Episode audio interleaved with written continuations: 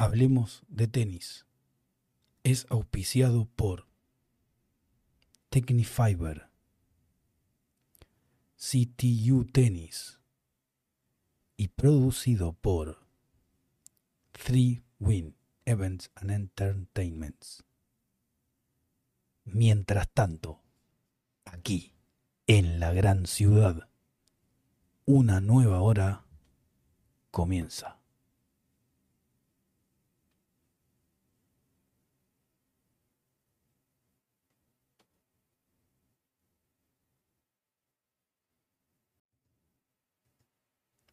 Es miércoles 7 de junio de 2006. Son las 12 horas en París y las 7 am en Buenos Aires. Por tercera vez en el torneo, Rafael Nadal se va a medir con un jugador sin referencias previas para él en el circuito. Sabe que tiene 19 años, que ha nacido en Belgrado y que algo debe entender de tenis porque ha alcanzado los cuartos de final del segundo Gran Slam del año. Aplausos en el Philippe Chatrier. El campeón defensor de Roland Garros sale a la cancha.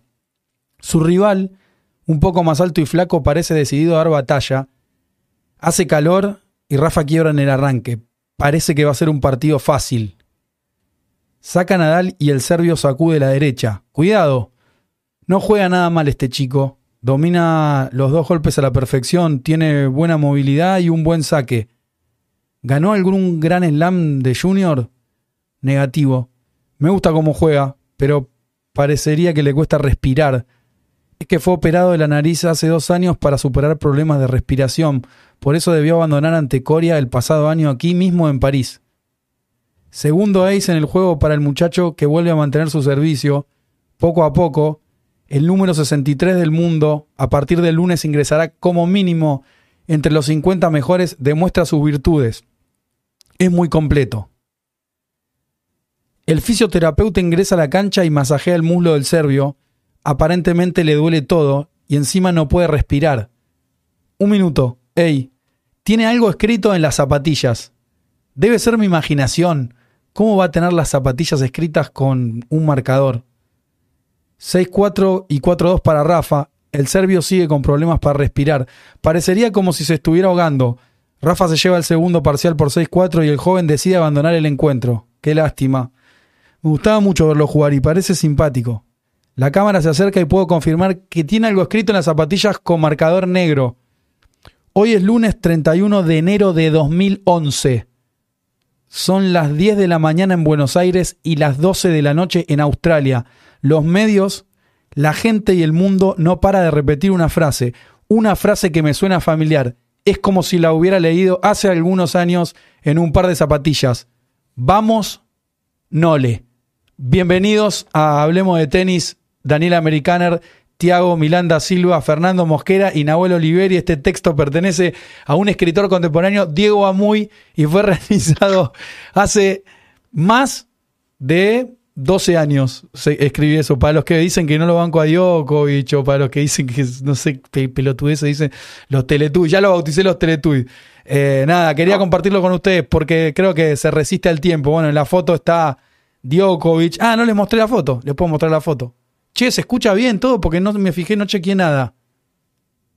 ¿Me escuchan bien? Cuanto, cuanto menos se planea, mejor sale.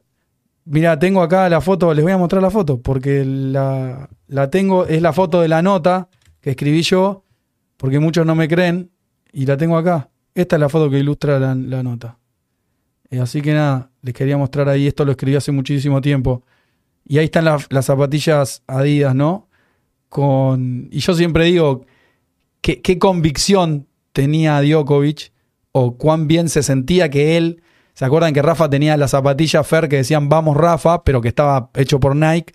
Y Djokovic lo puso con, con fibra como diciendo, yo también, yo puedo, yo siento que puedo. Y además también, eh, Tiago, vos que sos lobo, eh, ilustra un poco esta parte de, lobo, ¿no? De decir, vos tenés las zapatillas hechas con Nike, así con, con un bordado, y yo me lo hago con fibra y te salgo a jugar. Perdí, pero ojo que, en algún momento te puedo ganar. Fer, contame. Sí, no, totalmente. La verdad, muy. atención, atención, Javier Brunetti nos donó. Gracias, Dieguito. Nos hiciste emocionar. Los lobos te apreciamos mucho. Y Demonole. Cara de lobo. Decime, Fer. Pará, pará, ¿viene otra? Me parece que no. Y hoy, hoy se vienen muchas donaciones. Fer. Sí, hoy- hoy la van a romper. No, porque no sé si, no, porque no sé si hay bot doble, dejo que lea el doble y. ¿No? No, decía que. Ya me olvidé, boludo. que le- No pasa nada, boludo, no pasa el nada. texto, sí, no, que el texto que me acordaba, que está buenísimo. De hecho, ese, ese modelo de zapatillas es el mejor de la historia de cualquier. Olvídate, olvídate. lejos las mejores de todas. Eh, y sí, coincido con que, con que se resiste al tiempo. O sea, la verdad que a mí lo que me pasa con Djokovic, más allá de todo lo que ya vamos a hablar de este torneo.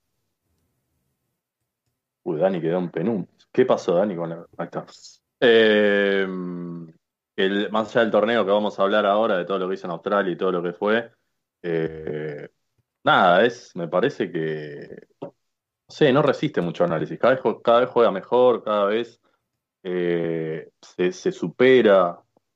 Sí, siendo que, que yo tenía serias dudas después de, todo lo que vi el año pasado cuando jugó Roland Garros, cuando jugó lo- los Masters de ladrillo. Yo decía, che, ojo, a ver si todavía no llega más a una final. Y tengo que reconocerlo que yo estuve en esa y, y ahora me demuestra que cada vez juega mejor y que, que es inoxidable. Obviamente en un momento le va a pasar lo mismo a Rafa, va a dejar de jugar, la valencia física y va a empezar a perder y todo, pero hasta el día de hoy, el tipo cada vez juega mejor y hoy, hoy no tiene rivales. Tiago, el rey de los lobos, el, el fundador de la manada, a la palabra religiosa, es un domingo de misa. Adelante, Tiago. No, increíble el, la intro, eh, Diego, y acordarse de ese partido y, y cómo, cómo lo enfrentó ahí con, con esa zapatilla, con, esa, con ese vamos nole. Eh, obviamente, no, Rafa jugaba con la zapatilla de Nike ahí con vamos Rafa y lo hizo con cuando no era nada supuestamente, ¿no? Con- cuando todavía era un, chico que estaba ahí entrando al circuito y eso, eso me sorprende, eh, me hizo acordar también, eh, porque hoy entra a su décima final, a jugar a la final de Australia y ganar su, décimo título. En la previa muy confiado, ¿no? Nunca había perdido nueve, finales, nueve semifinales, nunca había perdido en semifinales y finales de, Australia. Y eso te genera un- una confianza increíble. Pero ahí cuando tenía 20, 19 años, jugar con Rafa en la Philippe Chatrier y hacer eso, por más que sepas que es complicado, hay que hacerlo, ¿no? Y eso lo que dijiste, muy, muy de lobo, muy de, de enfrentarse. Si me sale mal, todo bien, pero lo hice, entré con, confi- con confiado al partido y eso creo que quiero remarcar en Oli. Es muy, ya con esa edad, cuando jugó con Rafa ahí la primera vez en Roland Garros, ya tenía esa confianza que hoy lo vemos que es increíble lo, lo que logró ahora a los 35 años con, con el décimo título, el vigésimo eh, 22 Grand Slams, increíble. Mm, señor Daniel Americaner. Bueno, buenas noches primero para todos. Eh, lo dije recién en el, en el chat. eh, hoy ganaron los Lobos, pero el que gana y sigue ganando es el tenis. O sea, estos tipos se siguen reinventando, siguen llevando el deporte a, a- a lo más alto posible. Y la verdad que estoy, estoy muy contento, se lo merecía Djokovic este torneo después de lo que, de lo que sufrió el año pasado en este mismo lugar. Eh, y bueno, se viene una temporada de locos ahora, ¿no? Teniendo a, a dos tipos con 22 Grand Slams, tratando de, bueno, a ver quién, quién queda en lo más alto. Eh, estoy, estoy muy ilusionado con, con la temporada que se viene. Señor Nahuel Oliveri. Bueno, remarcar que lo que ha hecho Nole es increíble. eh, ganar 22 Grand Slam, eh, 10 títulos del Open de Australia, pero sobre todo quiero entrar en que quizá cuando estaba el Big Three no esperábamos que Djokovic fuera capaz de llegar a donde ha llegado. Creo que él tampoco se sentía capaz, pese a tener esa confianza, pero desde que cambió ciertas cosas en su alimentación, en su forma de ver la vida, de, de entender el, el deporte o como, o como sea, pero que cambió totalmente su forma de verlo, se ha transformado en un devorador de títulos, en un tipo eh, hecho y estructurado para ganar y que realmente pierde, pierde muy, muy poquito y las veces que pierde muchas veces es más porque se va de los partidos y cada vez le pasa menos. Entonces, si sigue este nivel, teniendo en cuenta que Rafa ha bajado su, nivel por las lesiones y sobre todo teniendo en cuenta que la Next Gen no ha dado la no, no se le ha visto la capacidad de enfrentarlo y los como llamáis vosotros los coviders todavía están un poquito jóvenes, ya menos Alcaraz o Sinner, quizá todavía les falta un pelín eh, para estar al, al, nivel, pues no le ahora puede aprovechar para, para hincharse. Che, veo que está ahí mi amigo casi del alma, te diría ya, Alejandro Klappenbach, que la estuvo rompiendo en Australia con ESPN. Ale, brillaste mal, pero demasiado, demasiado, hubieras dejado algo para lo demás. Y dice, Diego no le tiene el tiempo a favor para que en un par de años no exista discusión respecto del mejor de todos. Un monstruo. Gracias, Ale. Te, iba a decir de subir, Ale, pero no sé en dónde. Ale debe estar haciendo una conexión en Frankfurt. No sé dónde está Klappenbach. Pero está, está y brilló en ESPN, brilló. Y bueno, hablamos varias veces con él acerca de Djokovic. Fue junto con Orsa eh, uno de los autores de la frase del año pasado que me encantó, que eran Djokovic no es el número uno, pero es el mejor, era algo así, ¿no? No es el número uno del, no es el número uno del ranking, pero es el número uno del mundo. Y, y todos estábamos de acuerdo. Y cuando lo dijimos, muchos nos criticaron, pero yo creo que los que nos criticaron no estaban de acuerdo o no saben mucho de tenis o se hacen los distraídos. Eh, como yo y que lo estoy llamando y me dice que, está laburando, que, no le interesa el tenis. Ahora le digo, yo y da la cara, hermano, que tanto. Subiste con la serpentina, la bombucha el año pasado, carnaval, ahora aguantá los trapos, yo y subí que te, la, que te peguen un par de bofetadas. Con no, no, no responde, Joy. Sí. De hecho, Alcaraz, que bueno, hoy a partir de mañana va a ceder ese, esa posición de privilegio, subió una publicación a su red felicitando a Djokovic y diciéndole que, que, se lo merece y que se merece estar en donde está. Entonces, y hasta el saliente número uno del mundo eh, dice, che, loco, vos estás donde tenés que estar, listo. O sea, ¿quién, quién puede discutir algo? Che, ahí está mi amiga youtuber de ayer, que ayer se la pegó, no sé, al, al, final no subió el directo, pero está ahí en los comentarios, así que hola Malena, ahora después te voy a mandar a todos a que te vayan a bancar el canal tiene un canal, hace blog en YouTube. Nos hicimos amigos ayer y nada, le dije que la íbamos a bancar, así que toda la batineta después se va y se suscribe al canal, tío. Mirá, tío. Eh, no, Vos no, te enteraste, Tiago, ¿no? Pues ayer a la, madrugada el único que estaba era Daniel Americaner en la transmisión. Todos los demás estaban durmiendo. O vos estabas transmitiendo, capaz, Tiago, ¿no? ¿Cuál transmisión decís? la de la, la final que hicimos en Bad Tennis. ¿La final de Djokovic o Sí, la de Djokovic. Hoy, hoy, hoy, hoy. Ah, hoy. ya no sé cuál, porque ese yo dormí. En el medio dormí, boludo. Para mí fue ayer. perdón, perdón. Sí, Tiago. No, no, quiero nada más, eh, en, nombre de los Lobos, eh, dedicar una partecita de ese título a Joy. 22 eh, a Joy. Y el 23 si viene en Roland Garros, Joy. Veranos. Yo no puedo creer cómo desaparece yo y Nahuel. Va, vos no lo conoces, Ferry y Dani lo conocen más, pero es increíble, la, me hace siempre esta. Cuando Rafa está arriba, sube, arma serpentina, la bardea Secret, se pelea con todo en los comentarios. Y yo lo banco porque es carismático a, full, ¿eh? Y, aparte sabe un montón, Joy. Pero cuando pierde Rafa y gana Djokovic, Joy se pega una desaparición, se va al desierto y yo digo, Joy, no me dejes a gamba, boludo, que están Johnny Parrale, toda la banda de y te quiere ver te quiere bardear un poco, no se puede, o sea, para yo soy un tipo jodón. Fer me conoce, si te cuando gano te, te, lo grito y todo, pero cuando me gastan a mí me la morfo, no, Fer, es así, si no no se puede ser unilateral en la golpiza, ¿o no? ¿No estás de acuerdo, Fer? Sí, totalmente de acuerdo. Además, o sea, no sé, no, no sé qué, o sea, si ya Joy se lo toma así, no sé qué va a hacer cuando Rafa deje de jugar o sea, se acabó el tenis para Joy cuando Rafa largue, o sí el tenis para Joy. Pero lo pregunto bien, ¿no? En las malas, hay que estar en las buenas y en las malas. Pero no lo, pero no lo, claro. gastándolo, ¿eh? lo pregunto de verdad. No, pero es que no, sé qué le duele más a Joy, que pierda Nadal o que gane Djokovic. Ahí está la pregunta. Y Nahuel, Nahuel, solo para que, para que conozca un poco más de Joy, en el tema de buenas y malas. Año pasado, en el US Open, Rafa perdió creo que en cuartos o En, en, en cuartos, octavos, en octavos. Con, en octavos, en Tyson. octavos con, con Tiafoe Tiafoe. y tenía entradas para cuartos, semis y final, creo yo, y las vendió. No fue esa fue increíble. No, esa fue No, increíble. está loco, está loco. Esa fue increíble. Te digo la conversación. Eso, eso es una locura, ¿eh? Te digo la conversación, Joy. Eh, me- Joy, ¿querés estar en el Hablemos? Hace tres días no hay respuesta. O sea, la famosa me clavaron el visto. A mí no me gusta decir eso. No, nunca siento que me claven el visto, pues es una frase hecha. Pero bueno, sin Pero te respuesta. clavaron el visto. Sí, sin respuesta. Hoy, Joy, ¿querés estar en el Hablemos?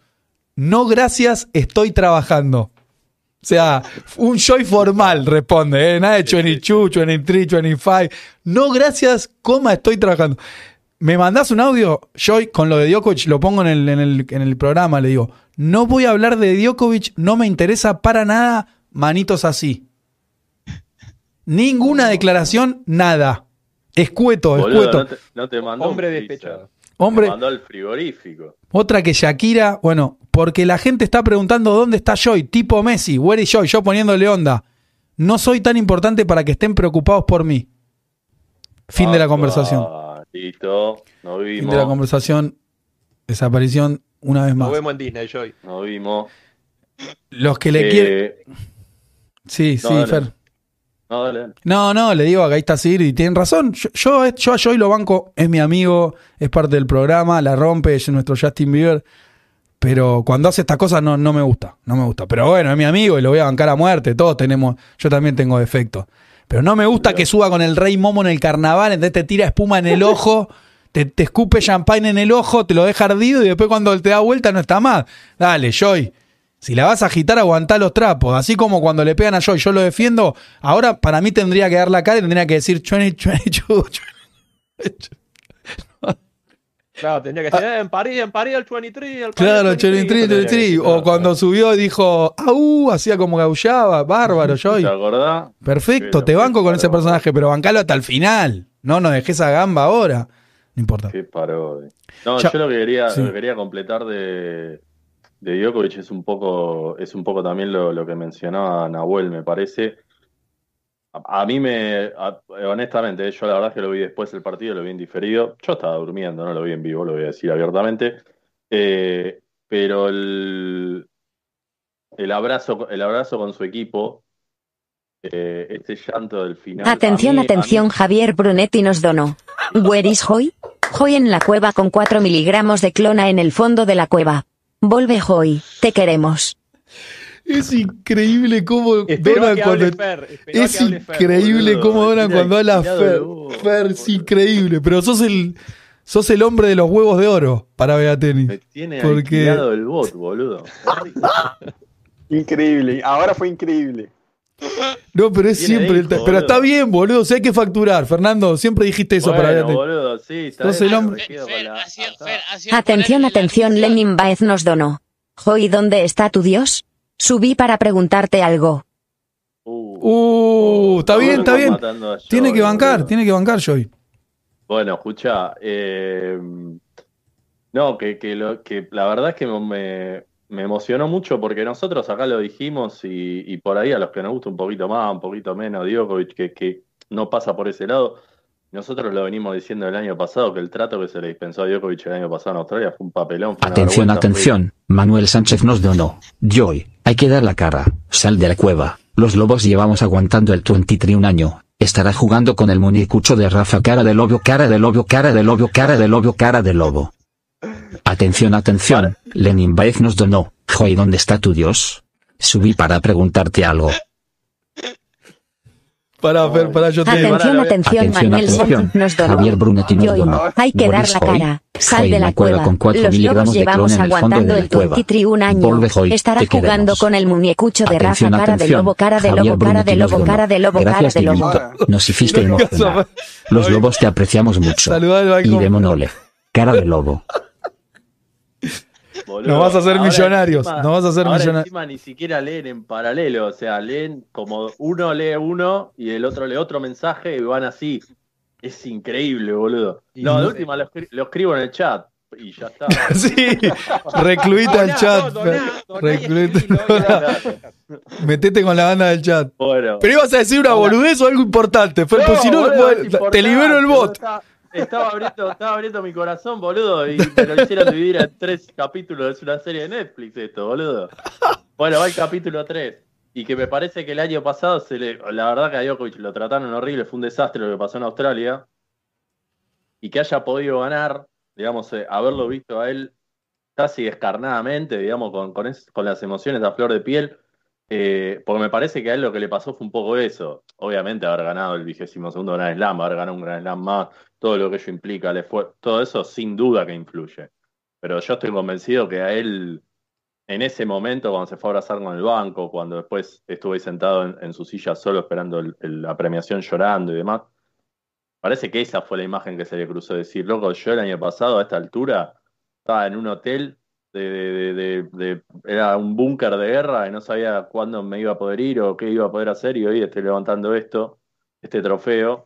Eh, y, y bueno, eso porque Diego me puso esa foto y me Atención, atención. Javier Sí, Brunetti nos donó. Dieguito, una medalla a Fer que está de recaudar plata, y se van con los partidos más divertidos de AO. Ferte la barra brava de Casper. Sí, me hace reír mucho. Este chaval me hace reír Javier Brunetti con la barra de Casper Ruud.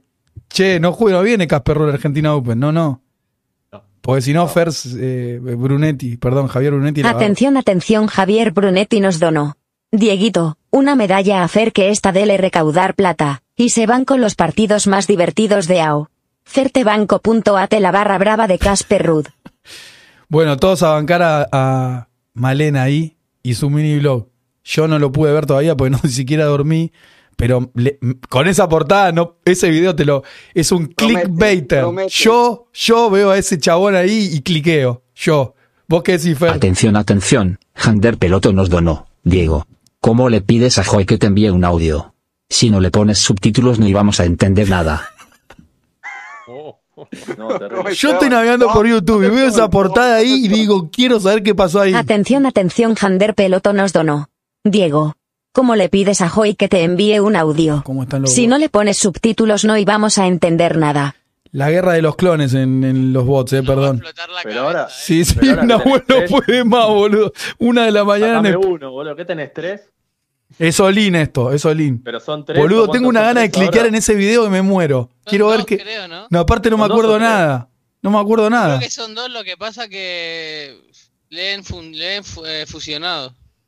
Yo ya estoy quemado, no duermo con los bots. Igual los bancos. Bueno, nada, ahí. ahí ¿Qué pasó ayer? que- ¿Qué pasó que ayer? Es? recibir un, una- un replay de lo que dije, me pide por privado, le mando un mail y yo. Tiago, vos ves esa portada y querés saber qué pasó ayer o no. Y algo Eh, pasó eh, ahí con esa no, portada. no, no, yo quiero entrar ahí tipo Tyson que termina con el tigre, ¿viste? Algo me llama. ¿Qué tiene en la mano, Diego? ¿Un Gatorade? Un Gatorade, ¿no? Ah, vamos a ir a después a inspeccionar el canal. Uh, ¿se desconectó? Este es el, es el hablemos de tenis más. No, ahí volvimos, ahí volvimos. No. ya está, Ahí volvimos. ahí volvimos. Sí. ¿Qué Es el decía? hablemos de tenis más sucio de la historia. No, no se puede avanzar, boludo. antigua, ese- ese No se puede avanzar, estamos en un loop. No sé qué Uh, pasó. Uy, boludo, está complicado ahí. Hay bloqueo Boludo, de. es Joy. bloque- Es Joy, boludo. Es Joy, Joy claro. estaban dando, estaban dando cohete, boludo. Pará. ¿Estamos al aire? Igual. eh, se Sí, va por Ahora se no. corta. Ahora, Ahora, no. sí. Ahora volvió así. Bueno. No. Bueno, vayan a bancar a Male, a Malena a fondo. Yo después voy a ir, en serio. Toda la batineta a bancar a Malena en su en su canal. Ahí, ¿Dónde está a morir. Malena? De- Ahí está, el- no sé. Ahí está el acá, canal, ¿se ve el canal o no? Después ponemos. Sí, Malena Basen. ¿Ese es el canal? Sí, búsquenlo así, Malena. Malena Basen. Dani, después tenés que poner eh, vos el link, viste que Dani la tiene re clara. Enseguida Dani te tira el link, abrí, te, te baja un antivirus, todo. Increíble. Bueno, hablando de Djokovic, chicos, y los números, nos metemos un poco en los números, que justamente Dani me pasó una info recontra detallada. Yo lo que decía era así, hice una cuenta, rápido les voy a decir, hice una cuenta acerca de... Claro, porque uno empieza a decir, bueno, Djokovic Atención, atención, Raimi Rosa nos donó. Novak es el más grande de la historia. Cabra necesitamos a Joy Rodríguez y a Atención, Sebas en el próximo Hablemos de Tenis.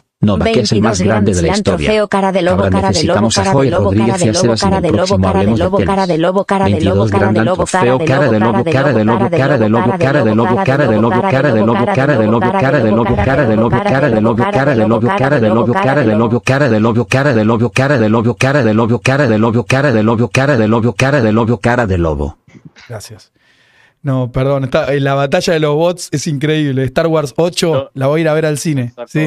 me, me- me saco los. O sea, ahora, ahora me voy a empezar a sacar los auriculares cuando venga y después me. Pero está por empezar a perder la paciencia y Nahuel está el segundo en el ranking. No, le decía que lo hablé con Dani, teniendo en cuenta el periodo de tiempo en el que Djokovic recupera el número uno del mundo y los torneos que jugó y que no jugó, es zarpado. Llegamos a un porcentaje, mirá lo que hicimos, Fer, porque Wimbledon no computó y Djokovic no pudo jugar dos Grand Slams, que en realidad ahora el de Australia sí, ni cuatro Masters 1000.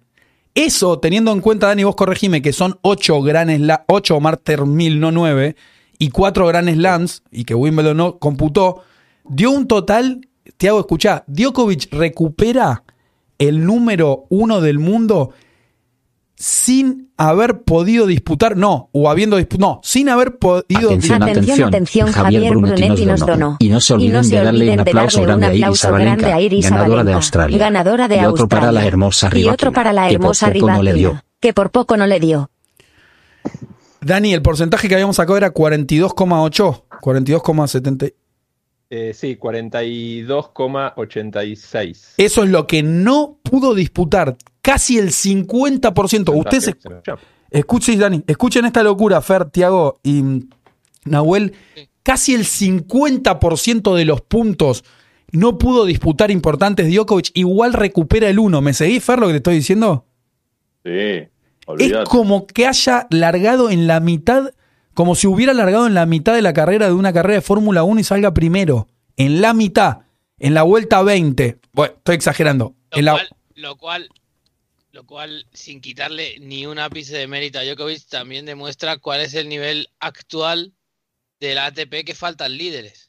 Porque si, si Djokovic puede ganar, ya, ya no porque Djokovic sea el mejor, sino por lo que hablamos, por una cuestión estadística. Es que si tú quedas segundo con Djokovic y juegas los torneos que él no juega y los ganas, eres número uno. Entonces, creo que también está mostrando que estamos en un cambio generacional en el que no hay ningún líder claro que esté siguiendo ahora mismo a Novak, más allá de un Rafa que le pueda seguir un ratito y luego pues ya físico no le da para aguantar un año entero. Pero ahora mismo no tenemos a nadie. No, pasa que también desde, perdón, desde que pierde con Nadal en Roland Garros, o sea, de Wimbledon para acá, perdió un solo partido. O sea, en ocho meses perdió Con por la Rune. final con Rune el en otro París. día, el otro nada día más. nos diste el dato, justo, el otro día nos diste el dato en el directo que no, no lo tenía. Un partido solo es una locura. Pero por eso en su momento. Otra cosa, y otra cosa, eso es todo, eh, eso es lo que dijo Nahuel, que no hay un líder. Eso es todo culpa de la Next Gen. El Atención, atención, Manuel Sánchez nos donó. Joy, meterse en la cueva cuando gana el GOAT es de toro o de lobo. Un lobo siempre da la cara. Deja de jugar con el muñecucho. Y habla cara de lobo, cara de lobo, cara de lobo, cara de lobo, cara de lobo, cara de lobo, cara de lobo, cara de lobo, Atención, cara de lobo, atención, cara de Manuel lobo, Sánchez cara de nos lobo, donó. cara de lobo, Joy, cara de lobo, meterse cara de en la cueva cuando gana el es de toro o de lobo. Un lobo siempre da la cara. Deja de jugar con el muñecucho. Y habla cara de lobo, cara de lobo, cara de lobo, cara de lobo, cara de lobo, cara de lobo, cara de lobo, cara de lobo, cara de lobo, cara de lobo, cara de lobo, cara de lobo, cara de lobo, cara de lobo. Voy a pagar un bote. Sí, sí, sí. No Muere Enrique. Queda la chica. Enrique, no. Es que Enrique falla. Enrique, Queda no. la chica, queda la chica, queda la chica. Listo, apago un bot. Ahí está Clappen. Qué grande Klappenbach. Te quiero mucho, Ale. Te felicito por la Atención, cobertura. atención, Cecilia Montaguta Costa nos donó. ¿No le es el más sano, el más obsesivo, el mejor? Y sí, hoy es el mejor. No, no hay ninguna duda. Yo lo comparo. Mira, hoy, hoy hice una comparación que van a decir los españoles, los argentinos siempre con Messi. Yo nunca hablo de Messi. Fer ya sabe, pero, pero lo voy a No, decir los- mentira, eh, diciembre No. lo cagaste a palo un mes entero. Bueno, no, no, pero quiero, porque me, pero por eso, pero me dicen que yo siempre comparo con Messi como bien, nada que ver. Ah, No. Y les quería decir eso. Yo, cuando, yo siempre hice la comparación de entre Messi y Maradona y lo banqué al Diego. Cuando Messi ganó el Mundial, le dije a Fer y a todos los mesistas, le dije, muchachos, le doy la mano, ahora nos volvimos a ilusionar. Messi es mejor que Maradona, porque los números lo avalan. Después que para mí, Diego Amuy, Maradona, yo lo considero que jugaba mejor que Messi, es un tema mío, pero los números no me respaldan, para nada, porque Messi a Maradona lo triplica en números, es así. Ahora, cuando ganó el Mundial, para mí se acaba la discusión. Y ahora con Djokovic, si le empata la cantidad de Gran Slam a Rafa, ¿qué vamos a discutir, muchachos? No sé si, están, si estás de acuerdo, Tiago. No hay mucho más que discutir. Salvo que Rafa gane el próximo Roland Garros y ahí digamos, bueno, otra vez, pero estando igualados en Gran Slam, vos me decís el oro olímpico que Rafa tiene uno. Pero no me vas a comparar un oro olímpico con seis ATP Finals, con, no sé, los dos Master 1000 que tiene de más, el Head to Head, la semana como número uno. Villamur ya lo mostró. No. Mm, o sea, para mí ya. Hoy, sí. hoy lo dije, hoy lo dije. Eh, para mí, Nole es el mejor tenista de la historia. Atención, atención, Raimi. Rosa nos donó. Como dijo Kirgios, hemos creado a un monstruo. Cara de lobo, cara de lobo, cara de lobo. Bien, bien, se lo merecen los lobos, se lo merecen. Sí, sí, tienes razón. Y para mí, Nole hoy es el mejor tenista de la historia. Y, y no hay, digamos, Rafa está un poco abajo y propios los jugadores lo dicen. El griego hoy lo dijo. Hubo declaraciones de otros tenistas también que lo dicen que Nole es el más grande, el mejor de todos que, que jugó con una raqueta de tenis. Obvio, hay otros jugadores que dicen también de Rafa y Roger, pero hay muchos más eh, avalando a, a Nole. Entonces los propios jugadores lo, lo- lo- dicen. Entonces para mí hoy Nole es el mejor de la historia, sin duda. Además, para completar lo de Thiago, yo creo que los 10 Australian Open de Djokovic son para mí tranquilamente comparables con los 14 Roland Garros de Nadal. Es, es, o sea, está bien, 10 no es 14, pero es lo mismo. Es lo mismo. O sea, en cemento tenés mucha más competencia que en polvo de ladrillo. Ganar 10 Australian Open es una locura, muchachos. Es una absoluta locura. ¿Cuántos partidos perdió en Australia en los últimos 10 años? ¿Dos, tres partidos? Es lo mismo que hizo Nadal en Roland Garros. Es tremendo. Por eso cuando nos decían chicos que nos decían lo de se me fue la idea. ¿Qué, qué iba a decir? Porque estoy metiendo una foto. Esto lo dijo Sisipa. No, hablando de- del GOAT, del tema del GOAT. Sí, los big titles quería meter, pero ahora vamos a poner acá. No, cuando nos decían el año pasado que yo dije que si Djokovic jugaba a Australia eh, podía, tenía muchas chances de ganarlo, ¿te acordás, Fer? Que no lo dejaron jugar y pero no hables de supuesto. No, boludo, pero te estoy hablando de, de Djokovic en Australia, como dice Dani, no es, ya sé, podría haber perdido la segunda ronda, pero fíjate que el año siguiente viene y lo gana. ¿Entendés? Entonces, eh, no, no decimos ridiculeces acá. Los que nos quieren discutir, Claro. para mí no discuten porque tienen ganas. O, Obvio, no, o- no. sí, o porque están cerrados y te dicen, no, Djokovic no es el mejor porque rompe raqueta.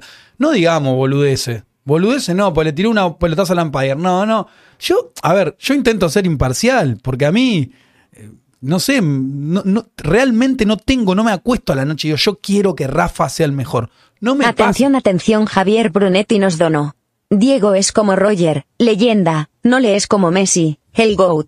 Y Rafa es Cristiano Ronaldo, cebollita subcampeón, retirándose por la puerta de atrás. Uh, no, no, pará, Javier, pará, pará. No, no, no, no. No me hables así del comandante Rafael Real Parera.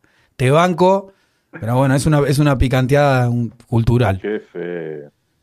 No, me reía porque Paz dijo, viste, en, la- en el discurso post partido, en la entrega de premio, dice: eh, Djokovic es uno de los más grandes de nuestro deporte, y justo la cámara lo estaba filmando a Djokovic, y Djokovic tenía esa cara que está ahí, Dani, y después dice: Es el más grande que alguna vez sostuvo una raqueta de tenis, y Djokovic hace. Es para un meme, ¿viste? Como que ahí, le gustó ahí le gustó. La otra no le había gustado mucho. La otra no sé si, si Sipas lo miró o no lo miró. Le, le pasó la gran sonego con Nadal, ¿viste? Que le puso los puntos. Pero bueno, después dijo eso y Djokovic hizo. Ahí, onda, para meme, esa sonrisa de, de ¿Qué te Djokovic. iba a decir? Esa es de meme, ¿eh? Es de meme, Sí. mira la cara de. Es como el meme, es como el meme de, del, del Papu Gómez cuando va pasando a, a Beckham de, bueno, cobré el aguinaldo, bueno, es lo mismo. Es, es parecido. No, para mí, eh, bueno, ustedes saben que yo siempre, yo siempre separo, para mí el mejor de la historia, sin lugar a dudas, es Djokovic, pero sin ningún tipo de duda, y creo que no va a haber, quizás en 20, 25 años alguien mejor que él en este deporte. Eh, pero para mí el más grande es otra cosa. Entonces, el, el- mejor sí, el más, el más grande tiene, tiene muchas cosas subjetivas que para mí no tienes. Para mí eso eh, termina una discusión, porque cuando hay subjetividades no hay discusión. Ahora, el mejor de la historia en cuanto a rendimiento, en cuanto a números, en cuanto a lo que hace en la cancha de tenis, es este señor. Eso está pero más que claro y, y- y va a ser así. Por más que por, por- por más que Rafa vaya y gane Roland Garros, que para mí no le va a ganar. De hecho, yo creo que Rafael Nadal no está en condiciones de ganarle más a Djokovic. Yo creo que no le va a ganar ningún partido más a Djokovic. eh, si es que se enfrentan otra vez. Claro, eso iba a decir. Ni en Clay de Eh, Cipher. No, no, ni en Clay. Eh, me parece Polémico, que- Fer. está Pará. Fer, pará poco. Bajate de la moto. No, no, qué polémico. O sea, ¿por qué? ¿Por qué Ayer, el año pasado, ayer, el año pasado en Roland Garros, como estaba Rafa y todo, yo dije lo mismo y lo sa- le hizo pelo y barba a Rafa. Pero bueno. No, pará, yo, co- yo coincido no. con Fer. ¿eh? Yo creo que salvo en Roland Garros, que es a cinco sets, en Clay, a mejor de tres, Nadal no le puede ganar. ¿Posta? No, y yo creo que Para mí no. Para mí no. Hoy no. y yo creo que hoy en Roland Garros tampoco. O sea, Nadal en un año involucionó mucho para mí. Y entonces y Djokovic se mantuvo y hasta te diría que evolucionó un poco más, porque yo creo que hoy está jugando inclusive mejor que previo a la pandemia. Pero Fer, Fer, no tampoco tomes, yo, yo entiendo lo que decís y lo que, lo que dice Dani, pero tampoco tomes como referencia lo que pasó con Nadal acá con estas bolas chambas y en No, indoor. no, no, es como hablar del máster, o sea, hay que esperar a ver cómo juega Rafa la gira. estoy- no, yo no estoy tomando solo el Abierto de Australia, yo estoy tomando un proceso de un año. Sacando las lesiones, o sea, obviamente sumando las lesiones de Rafa, que también suman, pero para mí, en un proceso de un año, o sea, si tomamos de enero 2022 a enero 2023, para mí Nadal involucionó. Involucionó. O sea, ya no se banca tanto la velocidad de juego, a la velocidad de bola con la que se juega hoy. Tiafoe US Open. Eh, ya cada vez son más jugadores a los cuales deja de lastimar con su manera de jugar. Todavía es un grupo acotado de jugadores, pero cada vez se van sumando de a poquito, se van sumando más, más, eh, más jugadores. Y a Djokovic eso no le pasa. Entonces, para mí, hoy Rafa, no, no- yo no lo veo con posibilidades de volverle a ganar a, a, a- Djokovic. Y, y eso hace que, que, bueno, que, que eso, que, digamos, eso hace que remarque mucho más eh, el hecho de que Djokovic va, va a seguir ganando y, y- y va a ser el mejor de la historia. Ya es el mejor de la historia y lo va a hacer por décadas. Me gusta lo que dice acá Alejandro Klappenbach de ESPN, enviado en Australia. Hace 41 partidos que no pierde en Australia. 28 de Australian Open. El resto ATP Cup más Adelaida, 23. Zarpado. Zarpado, Dani, ¿eh? No, no, no, es, un- es, es un- es una locura. Yo quería dar un dato más, que te lo pasé a vos y lo quería compartir con la gente.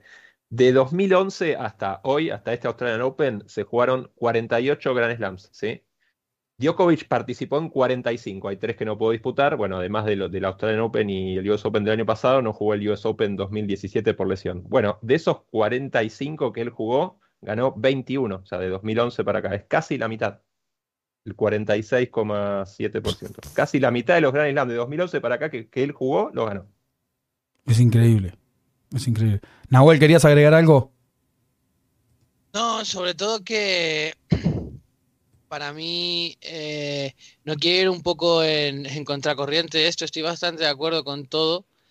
Eh, creo que antes cuando hablaba de, ese cambio, ese cambio es en 2011, o cuando 2010-2011, cuando hace todo su cambio empieza a ganar, creo que también le favorece eh, en cierta medida la diferencia de edad con Federer, que quizá si Federer hubiese coincidido más con él, se hubiesen robado más Grand Slams el uno al otro, quizá Federer era superior en alguna superficie y no le en otra, pero en su prime, digamos en su mejor momento, Federer y Nadal eran uno y dos. Eh, pero yo lo que destacaba antes es la, ambición. Creo que lo que diferencia a Nole es esa ambición desmedida, esa obsesión por ser el mejor. Y al final, cuando tú tienes esa obsesión por ser el mejor y además tienes las condiciones para poder serlo, es que es muy difícil. Y yo veo a Nole y le veo ganar y veo hoy cómo se derrumba y hoy gana el 22 y es el que más feliz le hace en el mundo. Es verdad que tenía otro contexto por todo lo que había pasado el año pasado, pero es evidente que su objetivo en este mundo es ser el número uno, es ser el que más gane. Y creo que se lo decía hoy a Diego, al nivel al que está y viendo cómo está el panorama tenístico actual, hay que ver cómo vuelve Alcaraz. Eh, mínimo puede llegar hasta los 25 Grand Slams. Dani, ahí puse la placa de los, gracias Nahuel, puse la placa de los Big Titles, que esta, las- esta siempre la maneja Nole, ¿no? Y no, Sí. no quedan muchas dudas, ¿no? Contame un poco.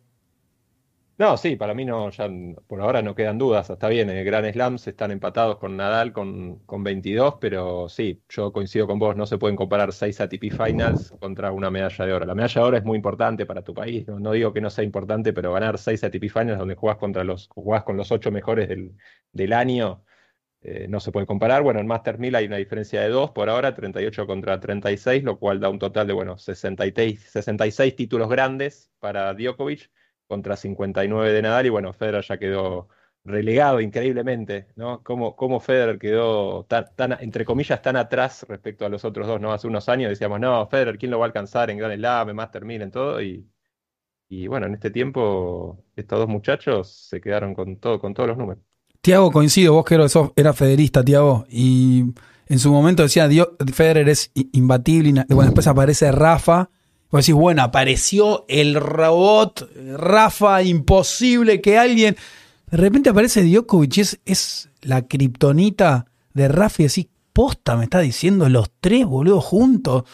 Y este chabón ahora, yo realmente cuando escribí eso de Djokovic, cuando lo conocí a Djokovic, me pareció un jugador bueno, eh, que me entusiasmaba, muy talentoso, pero jamás me iba a imaginar que ese flaquito, vamos, Nole, que pedía la asistencia y demás, iba a ser el más grande de la historia. ¿Se entiende?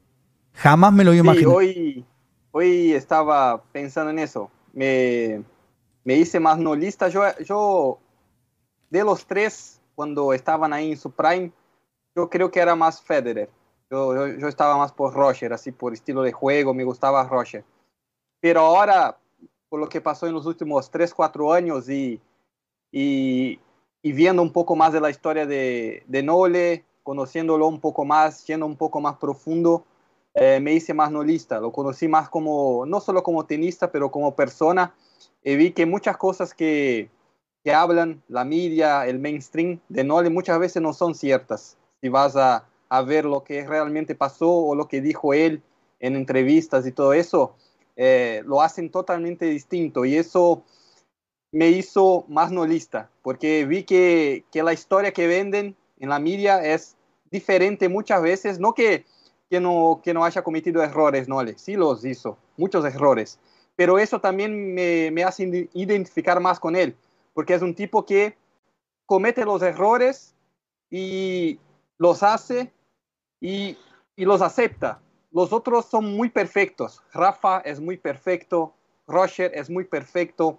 Y eso al principio yo pensaba que era así, que eran perfectos, pero viendo hoy cómo es la vida y todo eso, no hay perfectos, no hay personas perfectas, no hay humanos perfectos. Todos pueden cometer errores. Y creo que eso de lo, de lo perfecto, mucho la media vendió de Rafa y de, de Rafa y de Roger. Y Nole era el que le pegaban, el que criticaban. Y eso, si vas más profundo, si analizas más la historia de los tres, empezás a ver lo que realmente pasó. Y eso me hizo más, más nolista, digamos, en los últimos años.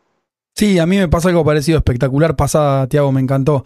Pero me pasa algo parecido porque yo tengo esa, esa forma de ser medio rebelde, que no digo ni que esté bien ni que esté mal. Yo aprendí también a que por ahí el equivocado soy yo, no necesariamente por estar revelado a algo, ir en contra de vos tenés razón. A veces podés ir en contra de y en realidad no tenés razón.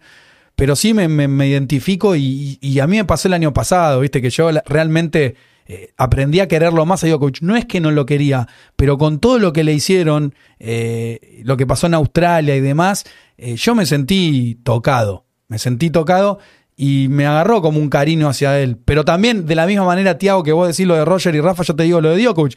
No por ser distinto, él, él hace todas las cosas bien. Seguramente comete errores.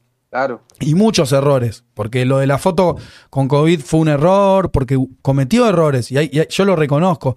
Pero realmente cuando todos le pegaban el año pasado, y sobre todo esta casa mediática que hacen Ben Rottenberg y muchos periodistas que se, en, se empeñan en querer demostrar que es una mala persona, ¿se entiende?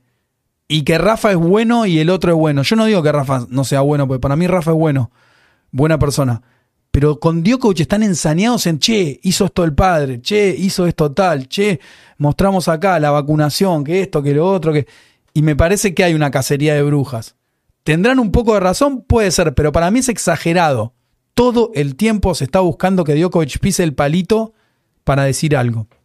No, es resaltar, es resaltar por ahí la- las cosas malas, entre comillas, que hace y no, y no tomar en cuenta también todas las otras cosas buenas que hace. Hoy hubo una, una entrevista que le hizo un exjugador indio, eh, Som de, de Barman, no sé si se acuerdan de ese jugador, en la época de los 2000, 2010. Sí, creo que sí, algo Sí. me suena. Eh, y, y le empieza, y le empieza a decir, bueno, no, pues vos tenés, eh, tenés tu academia en Serbia y ayudaste a los chicos y ayudaste, estás ayudando a tales jugadores y ayudaste a exjugadores como Troiki y tal. Y bueno, cuando, cuando la- empezó la guerra de, de Ucrania, vos eh, te contactaste con Stakovsky, con Dolgopolov, a ver si necesitaban algo. Y cuando había un, hay un problema en tu país, vos ayudás. Cuando hay alguna cosa que hay que donar, vos estás. ¿Por qué lo haces? Y Djokovic se, se nota que quedó como emocionado y, le dijo, te agradezco muchísimo todo, todo lo que me dices. Y le dijo, yo lo hago porque, porque yo nací en un, lugar pobre, porque mm, nací en un lugar donde, donde tuvimos guerra y, y- me sale hacerlo. Y le dijo, fue una de las mejores entrevistas que, que me hiciste. Y es así. O sea, hay, hay cierta parte del periodismo que solamente resalta las cosas malas. Él tuvo por ahí, no sé, la parte de la Adriatur, bueno, esto de, de- de- de la foto con los chicos con- cuando él supuestamente tenía COVID. Y hay otras cosas muy buenas que hace que también hacen Federer y Nadal, pero que a Djokovic no se les remarca tanto. Sí, Sí, lo- Fer, sí. Cortito, no. Yo creo que lo que. La desventaja, entre comillas, digamos, mediática que, que, ti- que tuvo y que tiene Djokovic, por la cual por ahí le remarcan los defectos que, como bien dijo Tiago, Diego, bueno, todos, y yo coincido, todos tenemos, es que yo me acuerdo bien de Federer antes de ser RF. Pero tenía rubio, rompía 300 Ah, el, lo- el raquetas, loco rebelde, el rebelde. el loco rebelde. Lo que pasa es que Bueno, ese hasta Federer- que lo pilla Rolex. Claro, lo que pasa, lo que pasa, claro, lo que pasa es, además, Nahuel, ese Roger no era número uno del mundo. No, no, todavía. tampoco. No era. Roger. No. Era un incipiente, muy buen jugador suizo, que ninguno de nosotros, hasta, por lo menos particularmente hasta 2003, podía pensar que después hizo lo que hizo, que para mí cambió la historia del deporte. y, Bueno, por eso para mí es el más grande, pero al margen de eso, él tuvo la ventaja de que, no de que esas cosas no le pasaron siendo el número uno del mundo, porque si ese Roger hubiese sido de 2006 a 2010, Rolex te dice, mira, nene, escuchame una cosa, te cortás el pelo, dejá de tirar raquete, dejá de putear, porque si no, no te... nada. Y Federer ya hizo una... O sea, Federer, a ver, se adaptó, uno puede estar de acuerdo o no, a lo que políticamente, digamos, lo políticamente correcto le exigía para estar en el lugar en donde él estuvo durante, durante tantos años. Y Djokovic nunca dejó de mostrarse como es. Por eso yo a veces también lo critico, pero después digo, al fin y al cabo es lo que necesitamos. O sea, un número uno del mundo eh, y un tipo tan, tan grande, tan, tan grande se pueda, se pueda mostrar humano. Con esto no estoy, no estoy diciendo ni justificando que haga cualquier cosa, porque hay cosas que en las cuales también un poco tenés que ser consciente de quién sos. Sí. Pero, pero sí, a ver, mostrarse, mostrarse, mostrarse más humano en, en todo ámbito de la vida y sobre todo un personaje tan importante para mí es, es, es clave. Sí, yo vuelvo un poco al tema de, de la vacuna, porque le cuento a la gente que yo no me vacuné y me sentí identificado con Djokovic, y ahora que por ahí bajó un poco la espuma del COVID y demás, yo, yo en varios pasajes me sentí como se sintió Djokovic, y, y fue feo, porque yo no soy un mal tipo, y muchos me decían, no, Die- Diego, vos sos un inconsciente porque no te vacunás, pues, y yo, fue una decisión que tomé, y yo no digo que haya sido la correcta, era lo que yo sentía teniendo en cuenta las- lo que había analizado, y yo no tengo problema con la vacuna. Sí, con esa vacuna tenía un problema. Pero como estábamos con una pandemia y había mucha efervescencia, mucha gente condenó. Los chicos, por ejemplo, Fer, Dani se vacunaron y nunca me condenaron a mí, porque, porque saben que soy un buen tipo. Pero por ahí alguien que no me conoce dice, che, este es un inconsciente, no le importan los demás. Y no pasaba por ahí. Para mí con el COVID se vivió algo feo en ese sentido, que era como que todos te señalaban porque habías tomado una decisión en un momento eh, del planeta en que estamos tratando de respetar a todo el mundo, a la gente que decidía no vacunarse, se la condenaba. Y a mí no me, no me parece bien, porque era una decisión. Yo no digo ni que esté bien ni que esté mal, era una decisión. Uno evaluaba, Djokovic evaluó los beneficios y las contras de la vacuna y llegó a la conclusión de que él no se la iba a dar. Y era no, nos la damos todo. ¿A dónde la viste? ¿Qué, qué nos la damos todo? ¿Qué- ¿Dónde está escrito nos la damos todo? Eh, Eso es lo que yo sentí en ese momento. Parecía que, no, el mundo puede decir lo que quiere, hacer lo que quiera, pero salvo con la vacuna. Pero pará, ¿por qué? ¿Quién lo dice?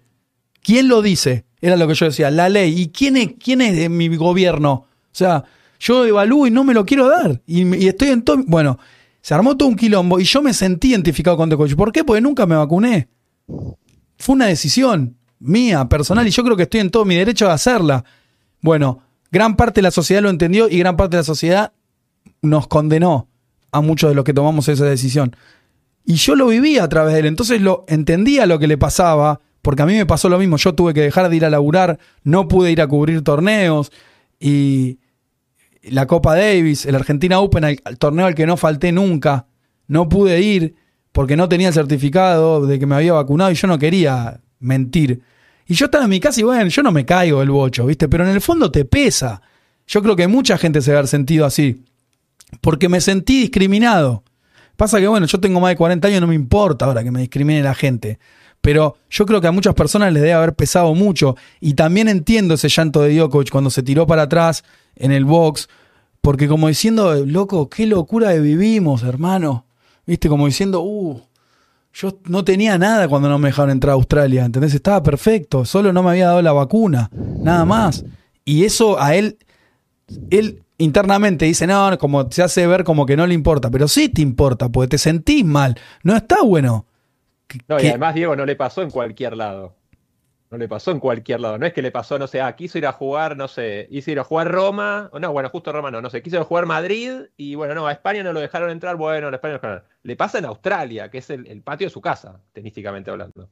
Totalmente. No Yo igual. No, y que yo creo que, y que yo creo que también tiene que ver con la forma, porque el- Claro. el- lo que le pasó es una cosa y cómo le pasó es otra. Es decir, Exacto. lo que le pasó es una cosa que puede estar bien o mal, pero bueno, si fuese una decisión desde el principio tomada, no sé qué, Djokovic no hubiese ido a Australia, si hubiese sabido con tiempo de antelación, lo podíamos discutir o no, pero bueno, Exacto. pero lo de ponerlo en una situación de, de- de condenado, eh, eh, casi de, vamos, con la seguridad de un terrorista prácticamente, claro, en, una, en claro. una- en un hotel que era una jaula, evidentemente ahí es que, eh, para empezar, que si tú lo que querías era que Djokovic no estuviera ahí, lo convertiste tú mismo en un mártir. Y para seguir, que es que Djokovic, al final, él podrás tomar la decisión que él quiera, le podrás decir a él, mira, si tomas esta decisión no vengas o lo que sea, pero lo que no puedes hacer es de repente decirle, no, sal del campo de entrenamiento, vete ahí a una jaula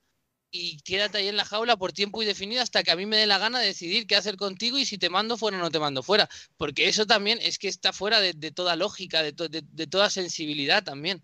Sí, yo creo que si esto le hubiese pasado, va, no sé, pero no, en realidad lo creo. Si esto le hubiese pasado en Estados Unidos, eh, no sé si hubiese sido tan, tan fuerte la reacción emocional.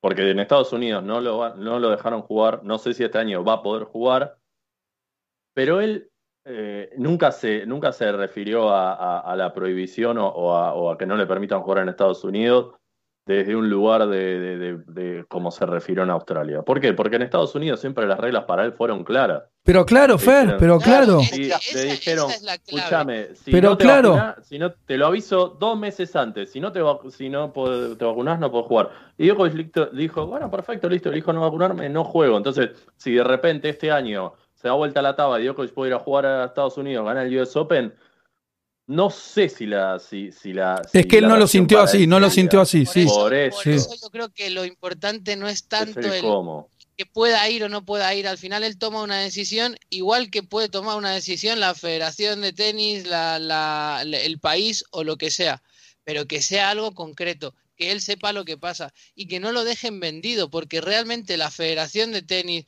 eh, el país australiano lo dejaron vendido, lo dejaron tirado ahí y eso es lo que no se puede permitir a, a ningún deportista, a ninguna persona en general a ningún deportista. ¿Por qué a él no le, por qué no le seguramente no le afecta como dices tú? Pues porque a él le dijeron, ¿vienes o no? Para venir Y- y yo- hacer esto". sí, Pues y no yo- y yo sentí- punto, se acabó, no hay más historia. Chicos, yo lo dije y lo repito, yo sentí que gran parte del tenis lo dejó tirado a Djokovic.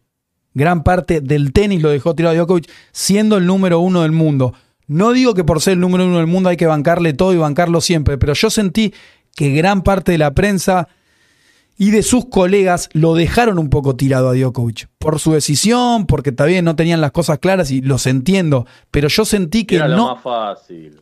Era lo Vamos- más fácil. vamos- pero no hacer- estábamos a defendiendo a nuestro héroe, porque el que es número uno para mí es una insignia. Fer, si, si Rafa está uno, es el número uno de todos nosotros, porque se lo ganó en la cancha, ¿entendés? Entonces lo ten- yo no voy a defender cualquier cosa de Nadal, pero algunas sí. Y a- para mí, como dicen ustedes, no le dieron un buen trato en Australia y lo metían en un hotel ahí en- encerrado, como si fuera un, un asesino o un Eso delincuente. Y vos decís, boludo, es el número uno del mundo. ¿Entendés? Yo no creo que al número uno de Estados Unidos lo trate, o por ahí sí, de otro deporte, pero era el tenis. Entonces yo sentía que al tenis nos estaban faltando el respeto. Eso sentía yo. Y no, no, no estaba de acuerdo. Y para mí, Esa, esa es la, esa es la clave, sí, yo en, ese sentido es a donde yo quería llegar, claro. Esa es la forma y ahí es donde yo creo que lo, o sea, mataron el, propio espíritu de una competición, digamos. claro, el tenis quedó relegado. Entiendo que la salud es mucho más importante. Claro que sí. Pero bueno, yo, yo, yo siempre digo, yo tengo un sitio de tenis, nosotros hablamos de tenis. Para el tenis fue terrible no tener a Djokovic. Si vos, que lo que yo, lo que yo sé hincapié, si yo sé que este es el mejor del mundo y no puede jugar, y me la me, me pongo mal siempre, porque yo quiero que jueguen los mejores, quiero que juegue Rafa, Alcaraz, quiero que jueguen todos. Ahora que viene Alcaraz a la Argentina Open necesitamos re manijas, ¿por qué? Porque es un crack y lo vamos a ver. Entonces, cuando a Djokovic no podía jugar, siendo el número uno, yo sentía que el tenis estaba sufriendo y, y, y por eso trataba de pelear.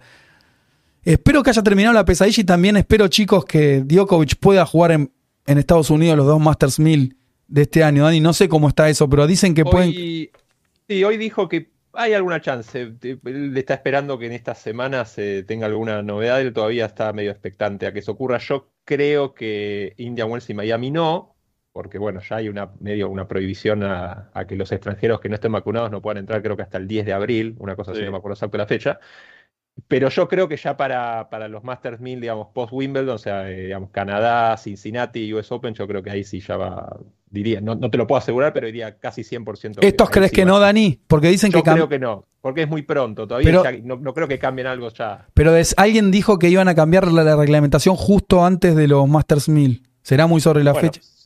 Sí, puede ser, si es así, bueno, él estará expectante por ahí a que alguien, digamos, de dentro del gobierno, de la UST, le diga, mirá, nosotros tenemos la información de que esto va a cambiar de un momento a otro, estate atento y tomas un avión y te venís. O Si sea, él- usted- él, va a estar inscrito, él va a estar inscrito porque igual en los Master 1000 los jugadores top están inscritos obligatoriamente, o sea, eso no es problema. Claro, claro, es bueno, eso no- que como mucho, si él ya sabe que no puede viajar, se baja antes y listo. Tiago, si vos estuvieras en, la, en, la, com- en el comité de darle ingreso o no a Djokovic a Estados Unidos, ¿lo bancarías hoy, en 2023? Y yo creo que ese tema ya, ya lo hablamos muchas veces, sí, obvio. Yo Para creo mí que cada- ya tenía- tenía ¿no? que jugar, ya, ya está, ya pasó el Igual tema pará, de- del no COVID, cometamos, no cometamos, no cometamos un error o no demos un título que no es, porque no es que el comité o el Ministerio de Salud o quien sea que prohíbe le prohíbe a Djokovic. Le prohíbe a todos los extranjeros. Ah, es en general, sí, claro, obvio. Claro. Porque si no parece como que es como el Ministerio es contra Djokovic. Y, y queda instalado eso y eso no es cierto. No, pero es así, no sé, Die- O Diego sea, Am- todos los extranjeros. Diego Amuy que dijo que no, no está vacunado. Diego Amuy quiere viajar a cubrir el torneo de Miami, no puede. No puede. entrar. Totalmente. Hoy. Está claro. Hoy. Pero sí me parece ya a esta altura, sí, me parece ridículo. A mí me parece ridículo. O sea que si, si, si existiera un comité que va a evaluar, eh, di- nosotros trataríamos, de, toda esta mesa trataría de que Djokovic juegue. Sería, estaríamos contentos si pudiera jugar. Sin hacer excepciones, estoy de acuerdo, Fer. No, no decir, bueno, entra Djokovic porque es Djokovic en Estados Unidos. Entra Djokovic porque se Sí, no, aflojaron las La exigencias. norma entera, claro. Claro, sí, estoy de acuerdo No, con eso. entra Djokovic, entras vos, entro, entra el, el cualquiera. O Claro, sea, que no le hagan una excepción a él, que puedan entrar Claro. todos. Bueno, tenemos felicitaciones de Alcaraz. Tenemos a Djokovic pasando a Rafa en títulos ATP. Tenemos, acá Dani me hizo una lista de un montón de cosas. Eh, 13 temporadas al menos ganando un gran slam. Y me hizo ese cálculo, no sé si lo dijiste Dani, antes del 2011. Roger Federer tenía 16 gran slam, Rafa Nadal 9 y Djokovic 1. Sí. Hoy Djokovic tiene 22, Nadal 22 y Federer 20. Quiere decir que Rafa en 12, en 11 años ganó, perdón, Djokovic en 11 años ganó 21. Es una locura. Dani, no es una locura. Es una locura. No, no, no hay, no hay mucho más para agregar. Este tipo en, en 12 años se quedó con todos los récords casi habidos y, y por haber. Ahora va, va a llegar a su semana con la de esta semana que se va a cumplir, que arranca mañana. La semana 374 como número uno del mundo. Queda a 3 del récord, digamos, en singles, en varones y mujeres, que lo tiene Graf con 377. O sea que si, de no mediar nada raro, eh, Djokovic va a pasar ese récord. O sea, va a tener un récord más, ya no solo en hombres, sino que también en, hombres y mujeres. Eh, y como para completar el Big Three, yo saqué este dato, entre Djokovic, Nadal y Federer ganaron en la era abierta 64 de 219 Grand Slams disputados, es casi el 30%. En tres- entre, entre tres tipos ganaron el 30% de los Grand Slams en la era abierta. Tengo también el salto de. Fue el salto más grande de, del 5 al 1 de la Open Era. Hizo Sí. acá la TP un, un, un tweet donde resume. Bueno, el otro había sido Alcaraz, que fue del 4 al 1. Eh, también creo que está Moyá. Y alguno más acá tengo el tweet, se los voy a mostrar. O lo puedo insertar acá para que todos lo vean de qué estamos hablando. Este son más que nada números que bueno, no- está bueno porque decoran un poco, pero a nosotros nos interesa más el, el concepto, ¿no? Que el número. Pero bueno, está bueno porque vos decís, mirá, pues si no sos una máquina de leer cosas y nada, ahí está, mirá. Djokovic, eh, los, los saltos más grandes hacia el número uno en la historia. Djokovic del 5 al 1 el 30 de enero de 2023. Carlos Alcaraz del 4 al 1 el 12 de septiembre de 2022. Después el US Open, ¿no? Fue por ahí. Pete Sampras del 4 al 11 de septiembre del 2000. Andre Agassi del 4 al eh, 1 el 5 de julio del 99. Y Carlos Moyá del 4 al 1 el 15 de marzo de 1999. Eh, Fish dijo, creo que nunca volveremos a ver algo igual, refiriéndose a Novak Djokovic como el más grande de la historia. Hay un mito en tenis que es que tanto a nivel profesional como amateur uno habla muy bien si habla de un rival al que le ganó y Fish le ganó varias veces a Djokovic. Porque si vos lo agrandás, viste Tiago esa que te dice, no, no, era, es muy bueno, yo, pero vos le ganaste. Bueno, Fish creo que le ganó cinco veces a Djokovic o cuatro. Y Ahora bueno, no se lo cambia a nadie, no se lo quita a nadie, no, se- no le quita a nadie esas victorias sobre Djokovic a No, Marty. no le ganó nunca, ¿eh? ¿Qué estoy diciendo? Ah, bueno. Qué gran dato, Que Diego. tiraba muy en vivo. 0-7 Mm. está. Dale. Mentiroso. 0-7, lo tengo acá. ¿Quién puso que le Pero lo ganó? dijo. Pero lo dijo Fish. Bueno, leí No, mal. tremendo. Leí mal. No, pido perdón.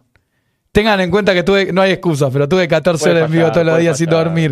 Alguna podía tirar afuera. La tiré recontra Ah, yo pensé que lo había dicho él, tipo, para. ¿No lo dijo él? ¿Quién lo dijo? No, Mardy Fish. ¿Dijo Marty Fish que le ganó cinco veces? No, no, no, no. Los que hicieron la nota. No, por ahí fue Roddick. Ah. Habrá sido Roddick el que lo dijo, que Roddick sí le ganó varias veces. Por ahí fue Roddick, se confundió. de Yo digo, qué raro que Ah, no pasa Fish nada. le haya ganado cinco veces a Djokovic con el el documental, ¿viste? el Que se cayó el... Bueno, algún día la iba a tirar afuera. Boludo, estoy hablando en directo hace un poco. A. Ayer Djokovic cuando... le ganó cinco veces, sí. Djokovic le ganó. A Roddick, a Djokovic le ganó cinco Claro, veces. le ganó Era Roddick, le ganó Roddick, cinco era veces. Roddick. Era el bombardero de Nebraska. Cambió al jugador, cambió al jugador. No, no, pero la tiré afuera, voy a admitirlo. No, ustedes me están tratando de salvar en vivo, tipo, su amigo. No, ayer con Nahuel, cuando después hicimos el partido, queríamos grabar el video, yo arrancaba y tildaba, boludo. Nahuel me decía, ¿qué te pasa, Diego? Tipo, yo decía, bueno, estamos acá en Australia. Y Nahuel me miraba. No, y me dice, y me dice cuento, ¿cómo había empezado? Y Nahuel me dijo, dijiste, yo no sabía ni qué decía, Fer. 9 de la mañana, no había dormido, había ido a Maldina, había aparecido en un blog, ni idea de dónde estaba. Pero bueno, a veces pasa. Bueno, ha sido un, excelente, un excelente programa y felicitamos también a los Lobos que se lo recontra merecen. Eh, metemos una pequeña, una zabalenqueada así final porque es importante hablar también de, de Zabalenka. Yo subí ahí un- una nota a mis redes y también al, al canal en donde hablaba de la locura con, con con el hecho de que hace un año en Australia, pero un año se retiraba llorando de un partido porque no podía meter el saque, el Fer. Y ayer o anteayer, ya, ya estoy. no sé qué día Algún- es. un día de estos, Ayer, un. Algún día Diez cuando fue la. diez sábado. Hace una semana, Antes de ayer. antes de ayer, Zabalenka metió. Para, voy a exagerar. 17 aces, los estoy diciendo de memoria.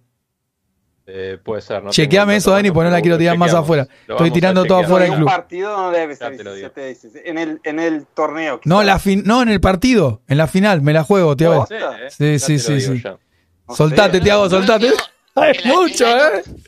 Me la juego, Lin. 17 aces. verdad, Apelando a mi memoria. El año pasado fueron como 21, ¿no? Por ahí. En todo el torneo. 21, 22. eh, Fueron- falta sí, señor, sí, señor, 17. Vamos, amor, ponete pelotas Muy bien. ahora. La tienen todos adentro, Teletubbies. Eh, Me están bardeando. 17. Sí, terrible. No, ¿cómo cambiar? Viste que uno, Fer ya está cansado de la autoayuda y todo eso, pero igual Fer posta. O sea, ¿cómo cambias no, un problema que para vos era un alto búfalo que tenías en la espalda y no podías meter el saque? Porque hici- hiciste 23 doble faltas y te fuiste llorando hacer 17 aces y ser campeona en un año. Habla muy es bien. Que de- para mí, sí, es que para mí eso termina siendo lo, lo tangible, ¿no? Lo que se ve. Pero para mí lo más importante que de, de- de ese proceso es el bancársela. O sea, es bancársela, es decir, yo soy un convencido que creo que en muchos momentos de, de todo, de todo este proceso de un año para Zabalenka se le debe haber cruzado por la cabeza, listo, no sé, hago 15 o le falta por partido, no puedo jugar más, no juego más. No sé, ¿cómo juego? No, si no puedo jugar. No, solamente eso, sino que eso habla de la persona, ¿no? Porque ella dice que el coach en un momento del año pasado le dijo, mira, yo ya no, me parece que ya no tengo más nada que enseñarte, no, no te puedo ayudar más, porque Claro. estamos, estamos en un momento muy abajo y ella le dijo, no, no, no, no, yo quiero que sigas conmigo, vamos, vamos a laburar, vamos a laburar, que lo vamos a sacar. Y bueno, acá estamos. ¿E- ¿Es el coach que se puso a llorar, Dani? Sí. Sí, Claro, con razón, se emocionó. Sí, sí, sí. Con razón. se Claro, emocionó. y una, y una entrevista eh, lo dijo Zabalenka que eh, dejó de trabajar con un psicólogo porque lo, ¿qué es lo que pasó con ella? Lo que dijo, ¿no? Porque estaba poniendo eh, la culpa y estaba esperando que el psicólogo iba a resolver mis problemas. Yo estaba poniendo, eh, digamos que la responsabilidad de mis problemas en el psicólogo. El, psico- el psicólogo me va a ayudar a resolver los problemas. Y ella dijo, no, quien los tiene que resolver soy yo. Entonces, yo lo tengo que resolver. No es culpa tuya que no me estás, no me estás ayudando. Yo lo voy a resolver. Y no trabajó más con el psicólogo y, y lo resolvió ella. Es increíble. Bueno, acá Sí, vayan sí. al blog de mi amiga Malena, que estuvimos ayer ahí en Maldini charlando y, y me dijo que era youtuber y bueno, la vamos a bancar, así que toda la batineta ahí a bancar a, a Malena. No la tiroteen, por favor, porque lo, lo- esto del chat son muy peligrosos.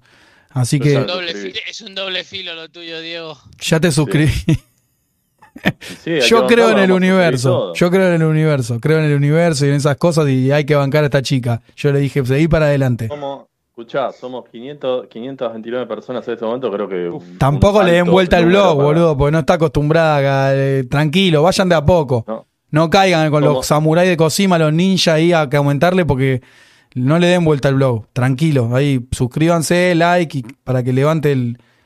el- somos 500, 512, están bajando, pero bueno, mínimo 300 suscripciones tiene que tener. Hoy, Dale, ya. sigue, no seas sortiva. Ahora. Estoy yo en el video, hasta yo lo quiero ver. ¿Qué hice en Maldini? No sé. Quiero entrar. Dale, Siri, salió campeón, no. le- Sí, dale. dale, rajá un No poco. Sigri. No lo quiere mirar, no lo Afloja. Sigri, dale. Bueno. espero que espero haberme portado bien porque no me acuerdo lo que hice, pero bueno. Eh, nada, ya veo que Aquí, te- aquí te- aquí- aquí tengo el vídeo para verte después, Diego. Ya. Tengo guardado ya. Yo lo puse, yo lo puse acá también. Quiero verlo. Lo tengo preparado. Padre listo. nuestro que estás en el cielo, la- la santificado. humedad- La humedad, que, la humedad que había ayer, boludo. No, terrible. infladísimo, ¿Eh? infladísimo. No, Ese no lo podía dominar, no lo podía dominar. Pero Tremenda bueno, la humedad que ayer. Bueno, gracias a todos chicos, gran programa, gracias a Ale un genio, Fer, Nahuel, Dani, Tiago. Esto fue, ha sido y será, hablemos de tenis de la trinchera. Chau.